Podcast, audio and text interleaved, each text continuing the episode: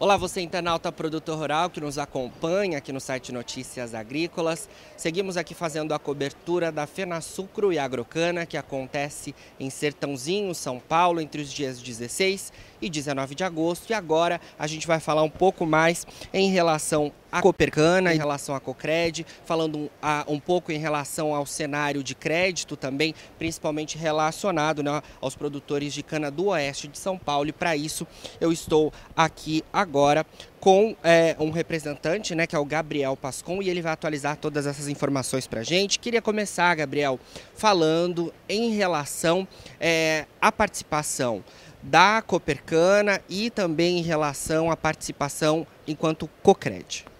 Ok, Jonatas, muito obrigado pelo convite, pelo espaço uh, das notícias agrícolas. Para nós é um prazer estarmos aqui.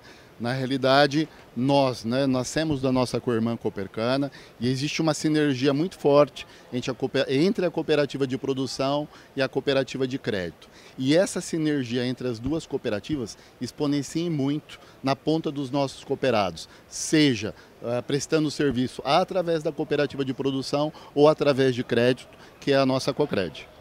Excelente. Vamos falar então um pouco em relação a crédito focado para a safra que ainda está em andamento, safra 21-22 aqui no centro-sul do Brasil. Como é que foi o cenário em relação a crédito? Como é que estavam as perspectivas lá no início do ano, antes da gente começar a temporada? E agora a gente está quase terminando aí, né, a, a colheita e a moagem dessa safra 21-22. Você sabe que em relação à safra anterior, nós tivemos um ano atípico muito forte em função da condição climática típica. Né? Nós tivemos seca, nós tivemos geada e nós tivemos queimadas. Né?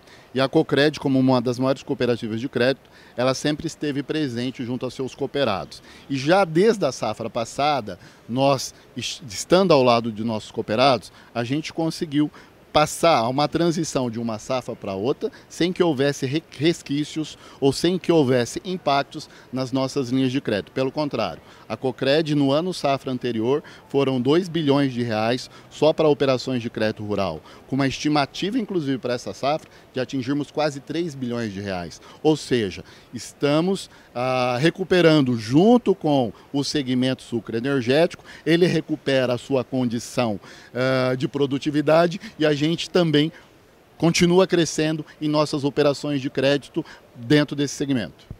Excelente, Gabriel. Um outro ponto que eu queria falar, é, ainda em relação a crédito e perspectivas agora, é para a nova temporada, safra 22-23, que começa lá em abril do ano que vem, oficialmente, né, no centro-sul do Brasil, mas imagino que o planejamento já esteja a todo vapor, então queria que você atualizasse um pouco para a gente sobre isso, as perspectivas para a próxima temporada.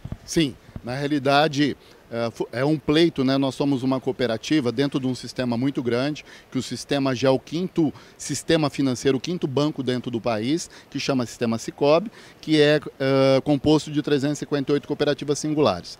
A Cocred, por ser uma das maiores dentro desse sistema, ela já estava fazendo um pleito lá atrás de ter instrumentos à altura da necessidade do crescimento do sucro energético. Então, agora recentemente, tivemos autorização para trabalhar através da B3 as CPRFs financeiras, né? Células de produtor rural financeira.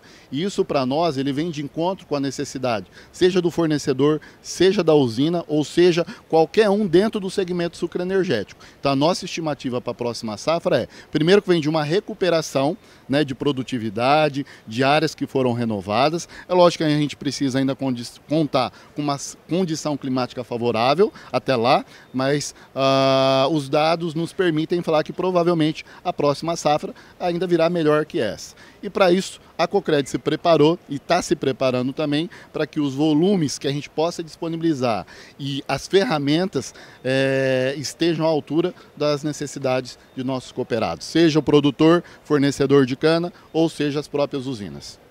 Em relação a Fenasucro e Agrocana, é, qual o papel da Copercana e da Cocred aqui nos negócios? A expectativa é bastante positiva e vocês estão com o stand aqui. Imagino que também é, esteja o planejamento para a próxima safra alinhado ao que a gente tem visto por aqui, né? É verdade. Você sabe que a, a Cocred ela está presente em vários segmentos. Né? E dentro, quando a gente fala dentro do agronegócio, o agronegócio é muito abrangente, toda a cadeia dele. Né? Aqui, basicamente, na FenaSucro, nós estamos falando de indústria de base. Né? E nós também fomentamos a indústria de base, até porque dentro do nosso DNA nós nascemos dentro do sucro energético, então, consequentemente, nós já estávamos dentro desse segmento também.